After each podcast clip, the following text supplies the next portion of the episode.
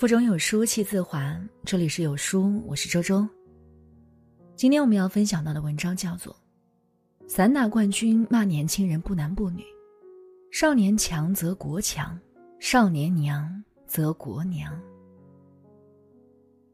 前段时间参加一个产品发布会，一个男模特化浓妆、眼线、眼影都有，还有淡淡口红、樱桃小嘴，脸部也打了粉，头发染成了灰色。耳部戴了耳钉，一身淡色着装，肩挎一个白色韩式女布包，走路稍稍内八，从远处朝我走来，看到我淡淡一笑。我一开始还以为是个女生，后来一问才知道是个男模特。我再次回头看他的背影，真的是个男模特吗？身边工作人员再次确认是的。我问广告方，明明一个运动系的产品。为什么要做这么娘的一个形象呀？他摊摊手说：“这是时髦，现在就流行娘。”这是句大实话，也许会引发非议攻击，但确实现在就流行娘。这句话的另一面就是，中国男人越来越娘了。现在的男生真的是越来越精致了，如果这叫精致的话。男人娘的背后是阴柔美正在成为潮流。所谓阴柔美，是指现在的男生越来越有女人味儿，小巧、安静、文雅，无论是外形打扮上，还是气质上，或者是精神品味上，都越来越女性化，并且受到欢迎。阴柔美的流行，就是中国男人完全没有男人味儿，男人娇羞，毫无阳刚之气。某综艺节目，一位小有名气的明星出现在机场，粉丝一窝蜂围上来。举起手机疯狂拍照，该明星赶忙举起手中的包挡住自己的脸，快步走开，撒娇似的说：“吓死宝宝了！都说了我没有画眼线，不能出现在相机面前的。”你能想象得到这是一个男人说的话吗？粉丝不仅没有生气，反而因为他的撒娇愈发喜欢，大声欢呼：“真可爱！”可爱这个词现在更多用来形容男生，而不是女生。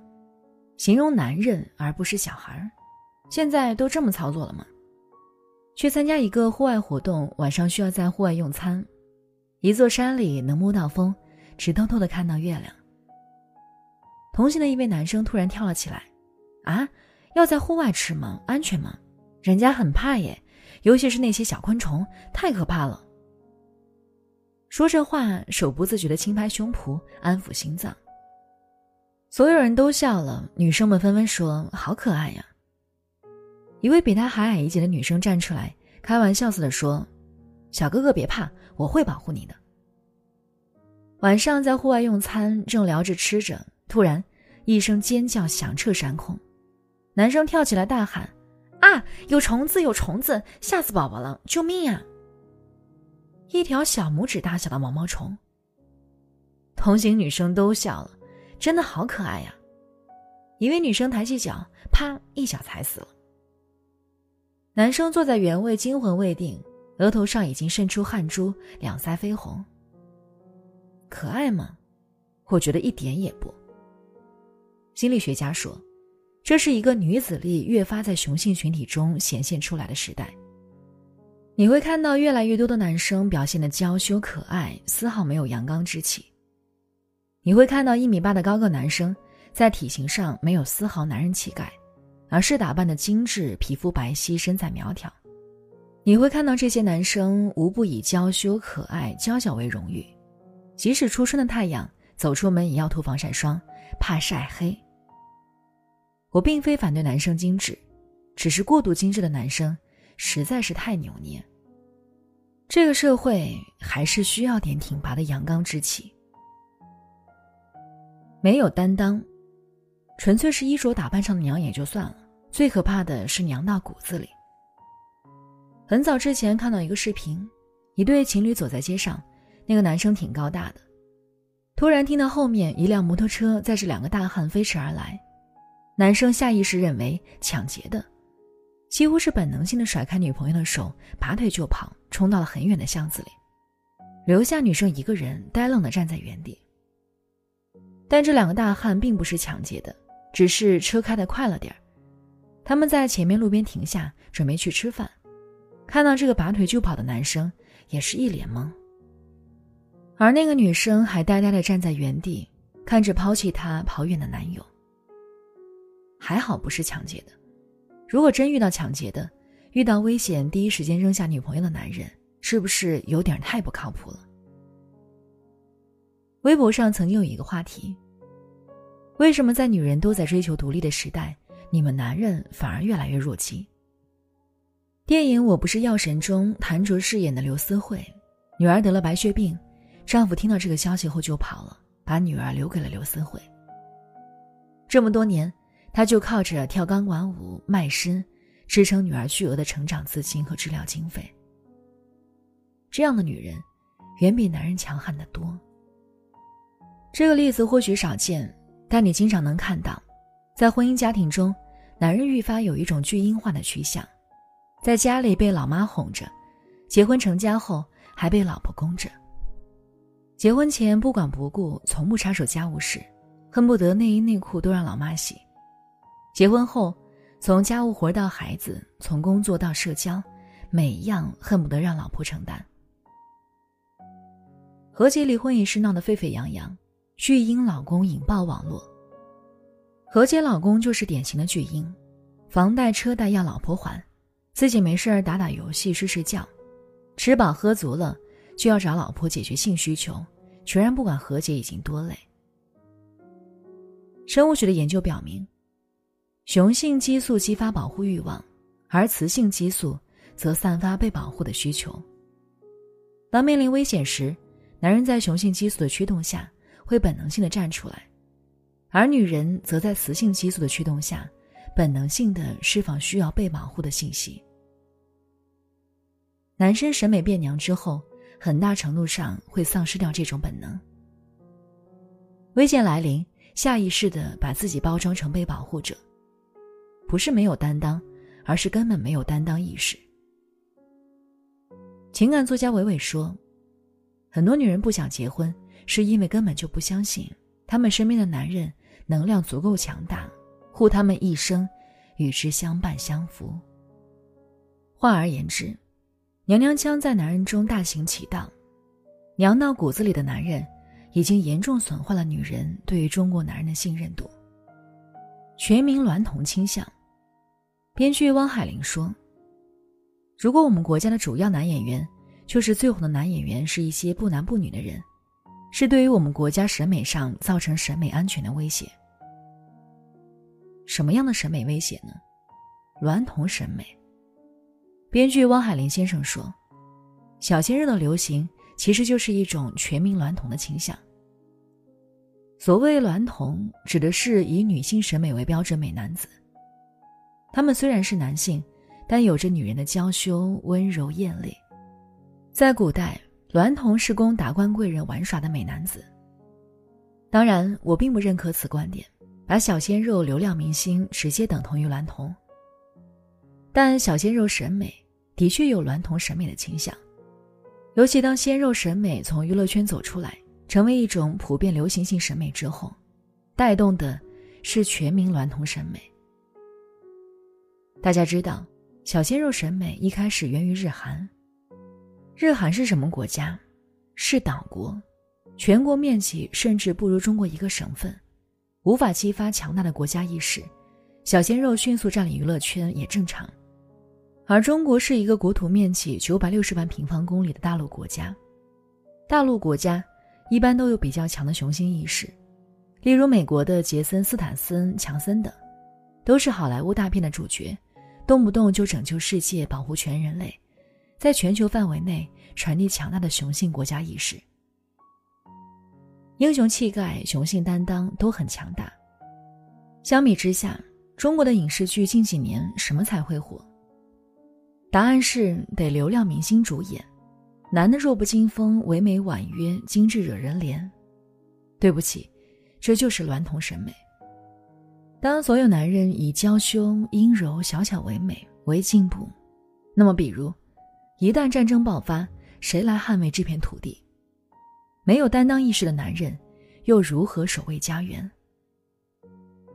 当规则被践踏，文明逆化，一个完全没有雄性意识的国家，一个只知道莺歌燕舞、男人以女性化为美的国家，注定是病态的。我们需要阳刚之气。谢霆锋有一次在中国好声音的舞台上说：“其实说实话，我都已经有点厌倦现在非常流行的韩风，不是说人家不好，而是说我自己也应该找回我们自己的荷尔蒙。为什么现在男生都这么娘炮？娱乐圈带起来的鲜肉泛滥是最重要的原因。在天涯上看到一个帖子，一个八岁小男孩开始偷偷用妈妈的化妆品，眼线、眼影、眉笔。”都拿来用，还偷偷用妈妈的钱去网上买美瞳，买一些男士化妆品。这位妈妈发现了，问孩子：“为什么突然开始想化妆呢？”孩子说：“我想变得漂亮，像电视里的明星那样。”妈妈这才注意到，最近这段时间，孩子总是在看一档综艺节目，里面都是一些男明星，打扮的精致，妆容姣好，皮肤白嫩，甚至比女生还好。难怪这么小的孩子会想到开始化妆。而其实，娱乐圈鲜肉审美影响的，又岂止这一个孩子？这是某偶像团体的粉丝应援现场，你看灯光就知道了，成千上万。而这还是能到现场来的，不能到现场的成千上万背后是上亿。再反过头来看一看现在娱乐圈最火的那些明星，无一不是一些小鲜肉。没有硬骨，弱不禁风。而曾经那些荷尔蒙爆棚的明星，例如姜文、谢霆锋、张涵予，已经不再流量核心了。